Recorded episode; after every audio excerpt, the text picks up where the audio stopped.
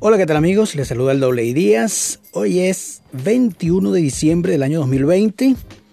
Vamos a iniciar este programa o este podcast del día de hoy. Eh, primero voy a anunciar lo que voy a hablar el día de hoy.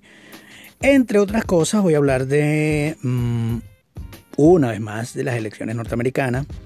Un anuncio que hace el, el presidente Donald Trump en Twitter que llamó muchísimo la atención.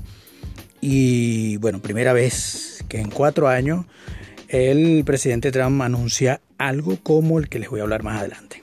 Vamos a hablar también de la agenda global o la agenda 2021-2030 de la ONU, el gran reseteo, eh, la nueva cepa, entre aspas, entre comillas, la nueva cepa, que se descubrió en Londres o en Reino Unido, que tiene alarmado a, toda la población inglesa, además de cómo esto ha afectado las bolsas de valores, que ese es el propósito de todo esto.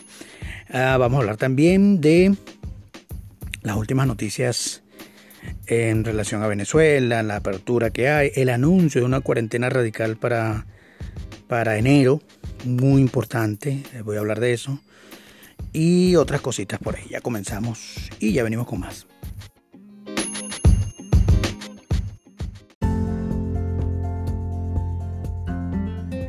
Ok, vamos a comenzar con el tema de Estados Unidos, tema electoral.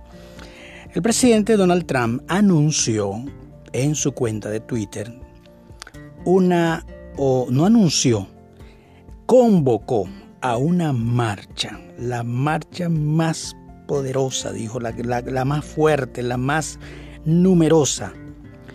Necesito que viajen de todas las ciudades de Estados Unidos las personas que me apoyan y que votaron por mí. Estoy aquí parafraseando, pero eso fue más o menos lo que dijo.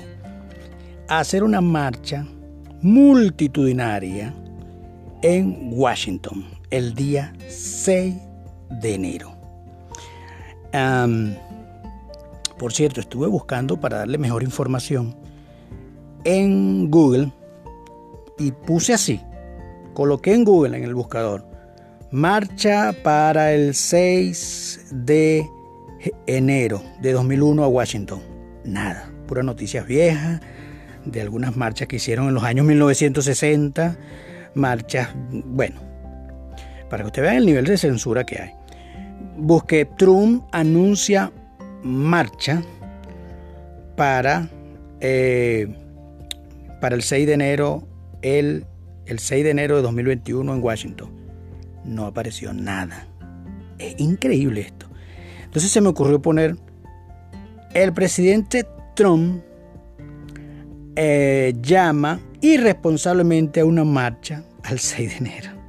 Y me salieron como cinco artículos para que usted vea cómo está de manipulada las redes sociales. Bueno, voy a la noticia. La noticia es así. El presidente prometió eh, este sábado prometió un protesto, una protesta salvaje en Washington, D.C. el 6 de enero.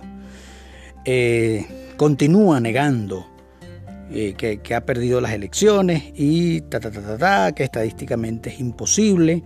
Estoy leyendo un diario que adversa a Trump, por eso estoy editando. Eh, bueno, y que es un acto irresponsable llamar a las personas el 6 de enero. Eh, en pleno anuncio del Congreso, porque ya les voy a explicar por qué el 6 de enero. Entonces, ah, por cierto, la palabra salvaje, que es wild, en inglés, eso, hay que aclararlo, no tiene la connotación que tiene en español salvaje. Si un presidente dice, vamos a hacer una, presidente de Latinoamérica dice, vamos a hacer una marcha, la marcha más salvaje que hemos tenido, sería un escándalo. Sería un escándalo. Por eso los medios latinos o CNN en español, CNN en portugués, están haciendo desastres eh, con, esa palabra salvaje, con ese término que usó él, y lo están llamando irresponsable y todo, cuando estoy seguro, estoy totalmente seguro que todos esos periodistas que hicieron la traducción saben que wild, que, eh, que, que salvaje en, en, inglés tiene otra connotación, tiene que decir fuerte, vigorosa, este, entusiasta, todo menos eh, eh, eh, lo que nosotros en, español diríamos, oye, que te está llamando una anarquía, una locura. Pero no es así. Entonces, ¿por qué el 6 de enero? El 6 de enero, el Congreso norteamericano, junto con el Senado, este, cuentan los votos electorales y dicen, listo, nombramos como presidente a Biden. Ahora, ¿por qué el presidente Donald Trump está llamando a una protesta ese día? Resulta que el presidente Donald Trump eh, tiene un aliado, tenía un aliado hasta hace poco, en el Senado norteamericano, un republicano de apellido McConnell. McConnell, eh, un, aliado, un aliado duro de, de, Trump, republicano. Él no había felicitado a Biden, lo felicitó fue después del 14 de diciembre que los colegios electorales anunciaron. Y como yo, le había dicho, yo les había dicho antes que una de las, de las de los chances que tiene todavía Donald Trump para revertir el fraude es que el Congreso eh, anuncie, o, perdón, que un diputado o un congresista y un senador se pongan de acuerdo y digan, solamente uno, basta con uno, que diga, no estoy de acuerdo con estos resultados, y un senador lo apoye y diga, es verdad, yo tampoco estoy de acuerdo, y se paraliza el nombramiento o se paraliza el proceso de transición. Y ellos, bueno, esto iba a alargar la cosa. Entonces, ¿por qué, voy con McDonald, McConnell? McConnell, que fue un aliado, como dije antes, de Donald Trump hasta el 14 de diciembre, él felicitó a Biden y no solamente que felicitó a Biden y le dijo a los republicanos que pasaran página y que bueno, volvamos a nuestra vida, vamos a esperar hasta el 2024 para anunciar un candidato X. No solamente eso, sino que instó a diputados y senadores republicanos a reconocer el 6 de enero la votación de los colegios electorales. O sea, eso de que uno, uno de ellos se paren, un diputado y un senador, y digan no aceptamos, él, él instó a que no hagan eso, que no saboteen. Entonces es por eso que esta marcha multitudinaria, hermano, yo les voy a decir algo, a menos que, eh, a menos que los gobernadores de cada estado que adversan al presidente Trump le nieguen la salida a las personas que vayan a viajar a Washington y se inventen leyes sacadas, bueno, debajo de la cama y no, no pueden viajar, o el tema del coronavirus, la nueva cepa, todo eso que está ahí, digan, no, no, aquí nadie puede salir, vamos, todo el mundo lockdown, nadie sabe. Entonces, si, ellos logran salir, hermano, vamos a estar en presencia de la marcha más multitudinaria de la historia. Más multitudinaria. Estamos hablando, estamos hablando de millones de personas que van a ir. Millones de personas que van a ir. Se van a acordar de mí si es que no les sabotean y prohíben eso. Pero va a ser la marcha más multitudinaria. Eh, ¿Para qué esto? Para presionar al Congreso. Para que los, los diputados no escuchen a McConnell, los diputados de, eh, republicanos y los senadores republicanos vean ese mar de gente en las calles de Washington y digan, no, no vamos a hacer algo, porque esto es, un modo de presión. Bueno, esa es la, noticia de esta marcha convocada por el presidente Donald Trump. Ya venimos con más.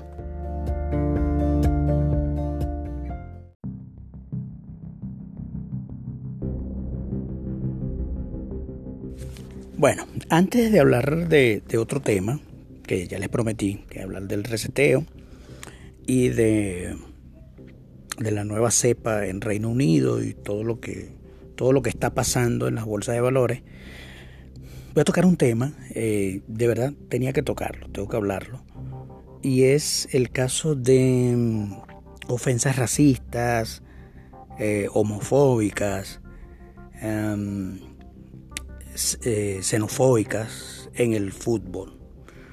Pero más que todo las, racistas. Se ha convertido en un tema bien delicado, muy sensible para los jugadores. Incluso los jugadores pueden, cosa impensable, cosa impensable hace años, los jugadores parar un partido así a lo macho. Mira, me dijo negro. Y parar el partido. Eso en esta nueva normalidad, en esta nueva ah, generación de cristal, eh, suele pasar. Ojo, yo estoy bien claro con lo que es el racismo. Creo que el racismo es más allá que te digan negro. Creo que el racismo es eh, llevar un, eh, racismo, racismo. Puede ser llevar tu currículo impecable a, una empresa y que el tipo te vea de vía abajo y eres negrito y no me gustas para... Yo recuerdo que, que, ojo, yo no sé si era racismo o no sé, pero yo recuerdo que, no sé si ustedes se acuerdan, cuando ustedes iban, cuando Venezuela era normal, um, usted iba a, me daba risa, porque yo decía, cuando tú ibas a, Movistar, la torre Movistar o, a Telcel, todas las empleadas eran, parecían mises, puras mujeres bonitas, todas las que estaban en las cajas, las que te atendían, todas eran lindas. Y yo decía, a ver, molesto parece el Miss Venezuela. Bueno, yo no sé si pasó, ojo, pero pudo haber pasado, que alguna muchacha con su currículo eh, no era graciada, no era delgada, a lo mejor era gordita. Ojo, estoy diciendo una suposición. Y llevaba su currículo y bueno, no, porque no, se lo decían de frente, pero el perfil de las trabajadoras de, Movistar tenía que ser linda. Eso es racismo. Bueno, no racismo, pues en el caso de que la muchacha hubiese sido de raza negra. Pero eso es una especie de, segregación. Ah, pero eso eh, estamos en otro, en otro, en otro tiempo donde eh, la gente se ofende rápidamente. Eh, estoy seguro que si hay un jugador que sea homosexual este, y le dicen vulgarmente homosexual, va para el partido. o sea, están, pasando muchas cosas. Por ejemplo, el día de ayer, bueno, voy a, a ir más atrás porque ayer pasó algo aquí en, el fútbol en el fútbol brasilero. Este, pero voy a irme a algo que pasó hace como un mes en Francia o no sé si fue en Francia o en Turquía, no sé dónde fue el juego. Yo sé que el, juego era entre el partido era entre el PSG de, Francia y un equipo turco y este hubo una discusión ahí ahí entre un técnico del equipo turco que es un señor camerunés llamado Pierre, Pierre. Y él, si ustedes vieron ese video, donde el tipo le dice, le preguntaron algo por él, mira, ¿qué pasó con no sé qué? Y, él, y un, un, liniel o un, liniel o un banderín o el, o el, árbitro principal, no sé, uno de ellos dijo, no, aquel que está allá, aquel, el negro, ese. Y él se ofendió. Me llamó negro, me llamó negro y suspendió y bueno, los jugadores de, del equipo contrario vinieron y pararon el partido en, una, en la Liga de Campeones. Pararon el partido. Bueno, y ahí está. Suspendió el partido, no sé qué hicieron. A lo mejor ese pobre árbitro perdió su empleo porque se le ocurrió decir aquel negrito. En estos días pasó con el jugador uruguayo. Ay, no recuerdo el nombre. El jugador uruguayo que jugaba en el PSG. Ya me va a venir el nombre. Él eh, hizo un gol y un amigo lo felicitó en una red social y él le dijo, gracias negrito, de cariño. Fíjense ustedes, gracias negrito. Un uruguayo. Que en Uruguay este, no hay gente de raza negra como tal de ahí. A lo mejor hay algunos, hay algunos inmigrantes de raza negra, oscura, pero negrito es de cariño. Yo sé que a, lo mejor, a lo mejor es, no sé quién era, a lo mejor esa persona era una persona con cabello negro y blanco, pero ellos le dicen negrito. En Venezuela, donde sí hay gente morena, se le dice negrito de, cariño. Epa, negrita, la oye, adiós, mi negra linda. Era negro, ven acá. Yo tengo una amiga que yo le digo la negra. Todos tenemos un amigo que le decimos el negro. A lo mejor no es negro, pero le decimos el negro. Este, y se le dice gordito al gordito, todo. Ahorita, bueno, no sé si dentro de unos años cambie eso también en Venezuela y sería una ofensa decirle, mira gordito, o mira flaquito, o mira negrito, ven acá. Em, pero una generación totalmente, no sé, no sé. Bueno, sigo con, eh, se paró el partido y bueno, no sé, a lo mejor el árbitro lo, lo perdió su empleo. ¿Cómo alguien que sí perdió su empleo el día de ayer aquí en Brasil. Ayer jugaban el Flamengo y, el, el, equipo de Bahía, Flamengo versus Bahía.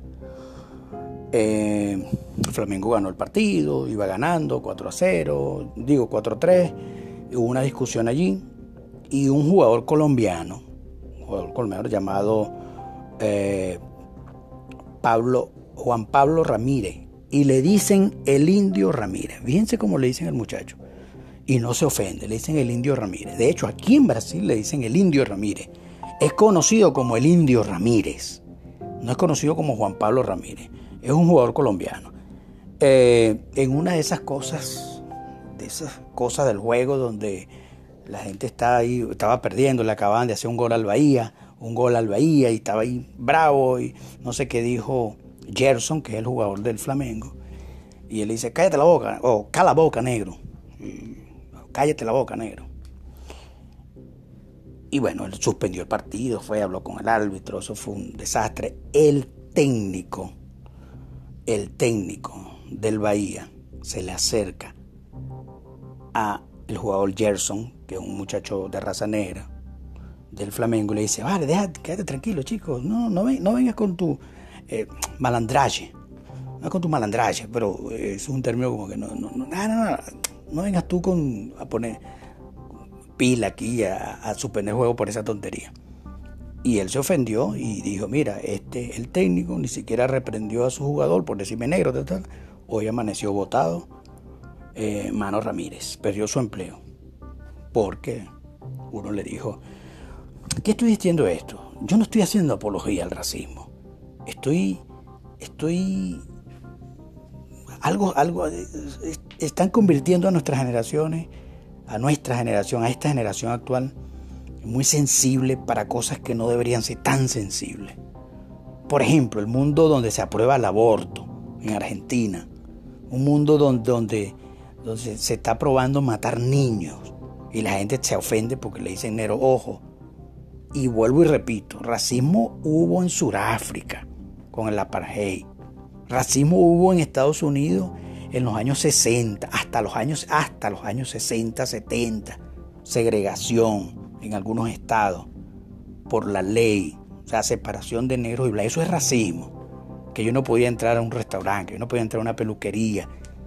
Y digo yo porque yo soy negrito. Yo no soy ningún catire. Soy negrito. Y, y bueno, no quería decirles esto, pero, pero yo no, yo, yo, yo he sido, yo nací en un país donde, y no veis con aquello, ay, que al negro le decían negro, que al blanco le decían, que es verdad, ¿no? Tampoco voy como que, ay, te amo Venezuela, pero no, no, teníamos muchos errores. Pero yo particularmente no soy, no soy blanco, soy negrito. Soy chiquito, nunca me acomplejé por eso. Tengo una enfermedad en la piel que se llama psoriasis que es una enfermedad estética. Y yo nunca me acomplejé. O sea, y primero gracias doy al Espíritu Santo que estuvo conmigo, pues. ¿Verdad? Porque de verdad que no era fácil. Pero tampoco me acomplejé. Nunca me sentí ofendido, ni intenté ahorcarme, ni matarme, ni nada de eso. No, no, no. ¿Qué estoy diciendo?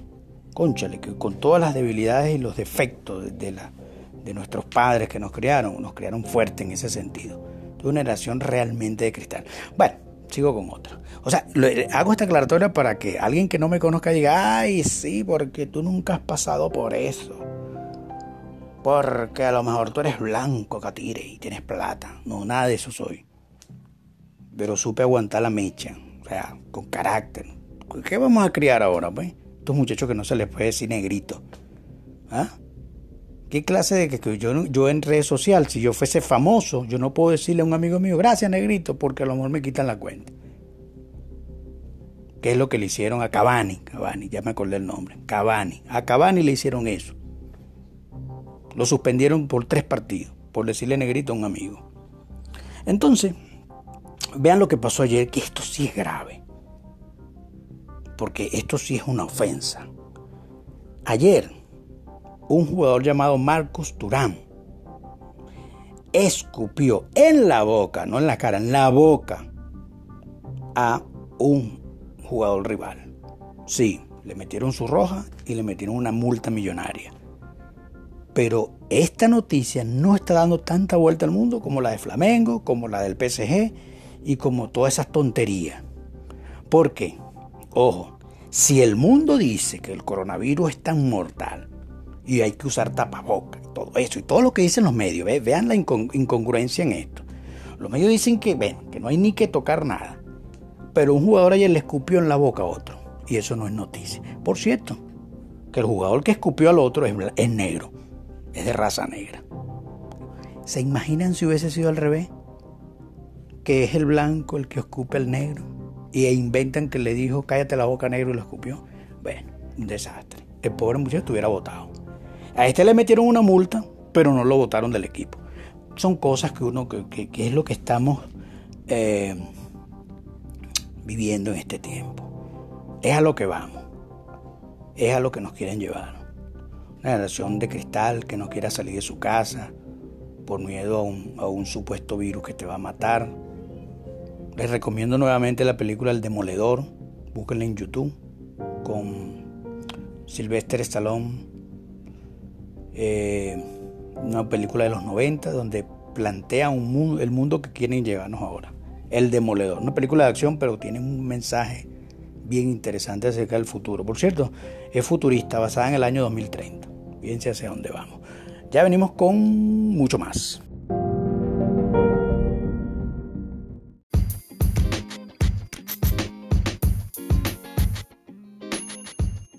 Ok, vamos a hablar ahora de la noticia eh, que viene desde el Reino Unido, desde Inglaterra, donde se habla de, una, de la aparición de una nueva cepa del coronavirus. Una cosa es el que si el... Ustedes recuerdan, pues hace, casi ya un año, porque ya desde, el, desde marzo que, que, inició la pandemia y todo esto que hablaban del, de... Estamos en el en el inicio de la pandemia, después que, si viene el pico, que si está bajando, que si no sé qué, tú sabes, mantener asustado a, la población. Um, eh, ahora se habla de una nueva cepa. Esta nueva cepa es mucho más contagiosa que la primera y bueno, tú sabes. Eh, los medios de comunicación eh, salivando de la emoción de hablar de malas noticias y de, que el, y de que el peor año se va a prolongar hasta el 2021 y todo lo eso y bla, bla, bla, bla, bla. Ojo, yo vuelvo y repito, lo he dicho en cada, en cada programa que hago, donde se toca el tema del coronavirus, digo lo mismo, hago mi, hago mi aclaratoria. Sí creo, sí existe el coronavirus, sí existe el virus no es mortal como nos los pintaron, que el mundo se iba a acabar. Siempre digo esta frase porque es verdad, tengo que ellos se cansaron de repetirla. Cuando digo ello hablo de los medios de comunicación, de las grandes cadenas de medios de comunicación del mundo entero, se cansaron de decirnos que el mundo se iba a acabar. Y le metieron a la idea a las personas que el 2020 fue el peor año de la historia de la humanidad. Incluso hasta los evolucionistas que creen eh, eh, en que hubo un, gran meteorito que destruyó el planeta eh, y, que ese día para ellos puede ser el peor año del, de la historia de la humanidad. Bueno, no, el 2020 es peor. E incluyendo cristianos evangélicos que creen que hubo un diluvio, como en realidad sí hubo, y que sería el peor año de la humanidad porque Dios reseteó al mundo de verdad. No, el 2020 es peor. ¿Pero por qué? Porque los medios de comunicación se lo metieron en la cabeza. Entonces, se habla de la nueva cepa, más peligrosa, más todo. Entonces, ¿qué pasó? Em, esto ya, imagínate, la mitad de los, de los, de los ingleses están aterrorizados y voy a leer algo aquí de uno de esos medios. Dice, la lista de países con restricciones a los viajes hacia, hacia y desde Reino Unido, o sea, nadie sale, nadie entra, no ha hecho más que aumentar desde que las autoridades británicas dijeron el sábado que una nueva cepa de coronavirus detectada en el país parece estar propagándose más rápidamente que la versión original. Zombies. Amplios sectores eh, del sureste del Reino Unido, incluyendo la capital Londres, están ahora bajo nuevas y más estrictas restricciones a fin de frenar la rápida propagación del virus. Aunque no hay indicios de que la mutación aumente la mortalidad del virus. Bueno, una buena noticia. La Organización Mundial de la Salud, estas joyas, eh, informó que está en contacto cercano con las autoridades británicas para dar seguimiento a la investigación. Países como Alemania, Italia, Bélgica, Irlanda, Argentina y Chile suspendieron vuelos con Reino Unido. Aquí hacemos un repaso de algunas medidas, aquí habla de unas medidas restrictivas totalmente, eh, ya anunciaron lockdown ya, eh, se acabaron las fiestas de Navidad en el Reino Unido y quieren extenderlo a toda Europa y a todo el mundo. Eh, pero voy a lo que voy. Mm, lo que sí de verdad es súper dañino de la pandemia y del coronavirus es los daños económicos.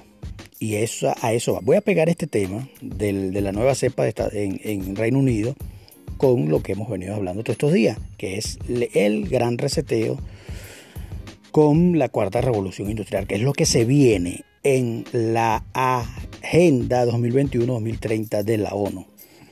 Vean este artículo, que este parte del artículo que conseguí por ahí, porque otra cosa, busqué y busqué y no he encontrado.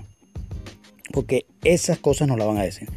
La pandemia y el Brexit se han conjurado. Claro, esto aquí, hay una jugada aquí porque los medios están en contra del, Brexit y todo eso. La pandemia y el Brexit se han conjurado para acabar con el optimismo reinante en los mercados. La bolsa europea, las bolsas europeas sufrieron un nuevo revés ante la eh, detección de una nueva cepa del virus en el Reino Unido, que sería más contagiosa, lo que dije antes. Entonces ve lo que pasó. Esto ha forzado el cierre de las fronteras de numerosos países en el Reino Unido, entre ellos España, y a ellos se sumaron además los nulos avances en las negociaciones entre Londres y Bruselas para pactar cómo será la relación a partir del 1 de enero, provocando una tormenta perfecta que se tradujo en una nueva jornada de recortes en la bolsa. A eso es que va el coronavirus, a eso es que va la pandemia allanarle el camino al gran reseteo que inicia en los primeros años de la década 2021-2030. Entonces, uh, este es un golpe, este es un nuevo golpe porque ya las bolsas venían tambaleando en marzo, abril, mayo.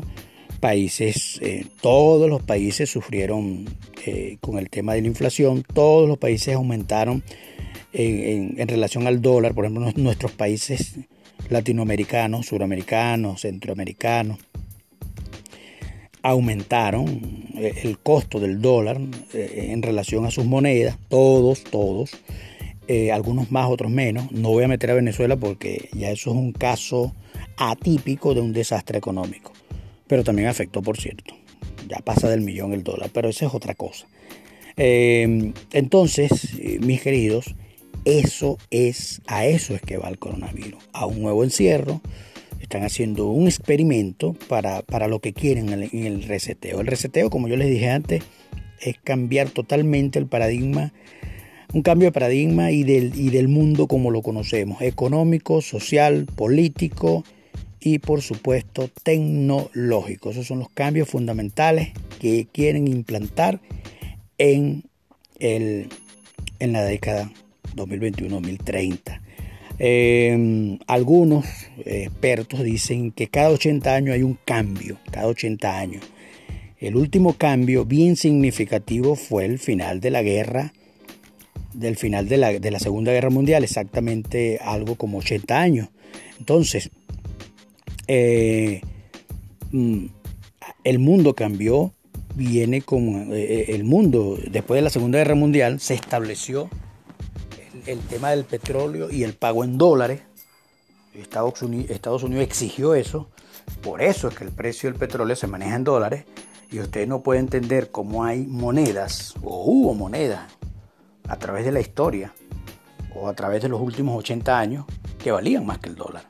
Pero el referente era el dólar, porque eso se decidió eh, posguerra, post Segunda Guerra Mundial. Entonces, pasaron 80 años y hay un nuevo cambio. Eso es lo que dicen algunos algunos eh, eh, investigadores cosas que usted no va a ver en, los medios de comunicación, tiene que rebuscarlo en, internet, en YouTube y todo eso. Entonces, esto viene de la mano, amigos, esto viene de la mano. Yo, entonces, nosotros como creedores o, o nosotros como, mejor dicho, como cristianos, que creemos que existe un Dios, que creemos en la creación, creemos que hay un mundo espiritual y un mundo físico, y que este mundo físico no es más que un sueño de 80 años para los que tienen buena salud.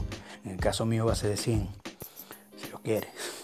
Pero es un sueño porque vamos a, a despertar a la realidad, que es el mundo espiritual. Una eternidad con Dios o una eternidad sin Dios, cielo o infierno. Eh, a eso vamos. Entonces, y el fin de la historia nosotros las conocemos. Nosotros que creemos que la Biblia es espada de doble filo y que penetra hasta los huesos, que discierne los pensamientos y que es la verdad, y que el cielo y la tierra pasará, pero su palabra no pasará, entonces el fin de la historia es o, casi el fin de la historia. El fin de la historia es reinar con Cristo en un cielo nuevo una tierra nueva. Pero en esa transición, la Biblia claramente habla de un gobierno mundial que nunca ha pasado, por cierto, nunca ha pasado, porque ni siquiera el imperio romano dominó a todo el planeta. Ojo, que eso tiene que saberlo. Después que se establecieron los países como tal, nunca hubo un gobierno mundial. Se va a establecer, ahorita es mucho más difícil, porque cada república se siente eh, dueña de su tierra y todo. Entonces ahorita es más difícil, bueno, va a pasar. Y cuando digan paz y seguridad, ¿qué significa paz y seguridad? Una palabra como, bueno, cuando digan paz y seguridad, ¿sabes lo que significa paz y seguridad?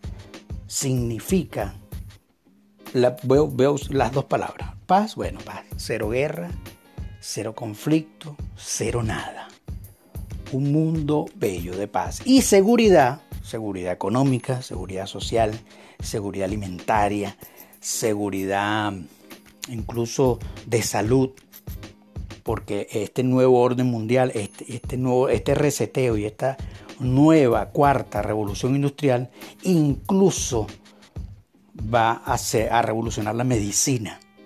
Ustedes han escuchado a conspiranoicos diciendo que las farmacéuticas son un negocio y, que las, hacen, eh, las enfermedades pueden curarse, pero ellos hacen enfermedades, ellos hacen perdón, medicina para mantenerte, para medio curarte, pero mantenerte enfermo. ¿Ustedes han escuchado eso? Bueno, parece que es verdad. Ustedes han escuchado, yo escuché algo que decía, mira, la medicina es especial para un accidente. Ahí no tienen, ahí no tienen padrote, como dirían. Si usted se rompe un pie y usted tiene dinero, usted va para una clínica y ahí a usted le ponen un, un torniquete, una cosa, una broma y le arreglan su pie. Le ponen un tornillo, una cosa, una prótesis y le arreglan su, pie. Incluso si a usted le da un infarto, usted le abren el corazón, le, le, meten una mallita en la vena y usted se salva. O sea, cuando son cosas extremas, pero cuando es enfermedad, dicen, estoy, estoy repitiendo lo que yo he escuchado por ahí. Mm, parece que no. Las farmacéuticas es un negocio. Entonces, imagínense que en este reseteo, que en este nuevo mundo de esta nueva década, desaparezcan las enfermedades.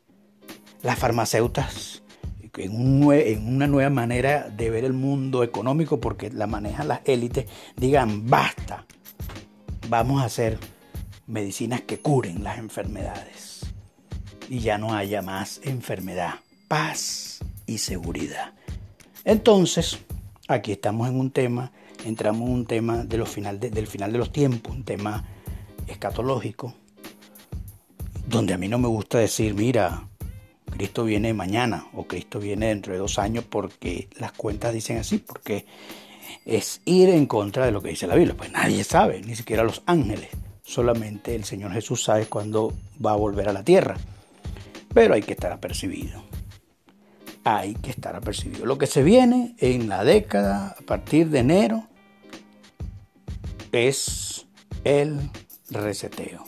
Si ustedes creen que está, esto, esto es conspiranoico, bueno, busque ahí en internet la reunión que hubo en Davos en enero de este año, donde se presentó el libro, usted puede comprar el libro ahí en, Amazon. Se llama La Cuarta Revolución Industrial. Ahí está en, Amazon. Debe costar como 2 dólares. Ahí, ahí, usted, ahí le van a explicar el foro económico, los que mandan en el mundo, qué es lo que quieren para la próxima década. Bueno, mis hijos, mucho juicio, mucho fundamento y mañana nos seguimos escuchando por aquí.